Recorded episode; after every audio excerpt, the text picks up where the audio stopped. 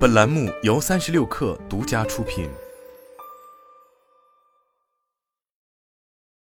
本文来自界面新闻。在二零二三年世界人工智能大会的开幕式上，特斯拉 CEO 埃隆·马斯克发表视频致辞，谈到了诸多关于人工智能和自动驾驶的观点。马斯克指出，机器人的计算能力比人类强很多，未来机器人和人类的比例超过一比一甚至更大，这似乎已成为一种发展趋势。由此带来的积极影响是，人类会进入一个富足的时代，因为未来世界有非常多的机器人，他们的生产效率将会比人类占主导的生产效率高很多。他以特斯拉的人形机器人 Optimus 举例，称其足以智能到帮人类做一些无聊的、重复的、危险的，而且是人类不愿意做的工作。但他也强调，不应对未来机器人的发展过度自信和乐观。谈及自动驾驶，他认为这是一个非常有用的技术，让大家和无聊的驾驶过程彻底说再见。他介绍称，一般情况下，一辆家用车的使用时间大概是十至二十小时，多数时间都停在停车场。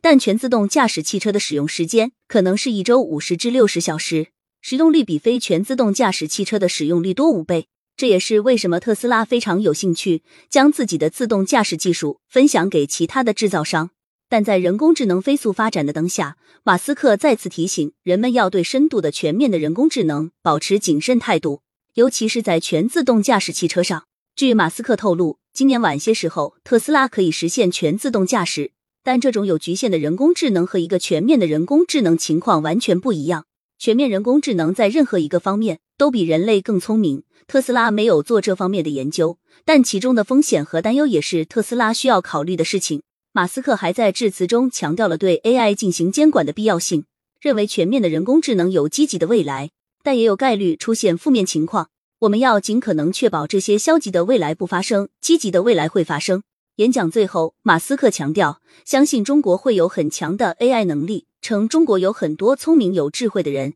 一直非常钦佩中国人民的智慧和干劲。中国一旦下定决心要做一件事，就一定能把这个产业做得很好。在各个经济领域、产业领域都是如此，也包括人工智能。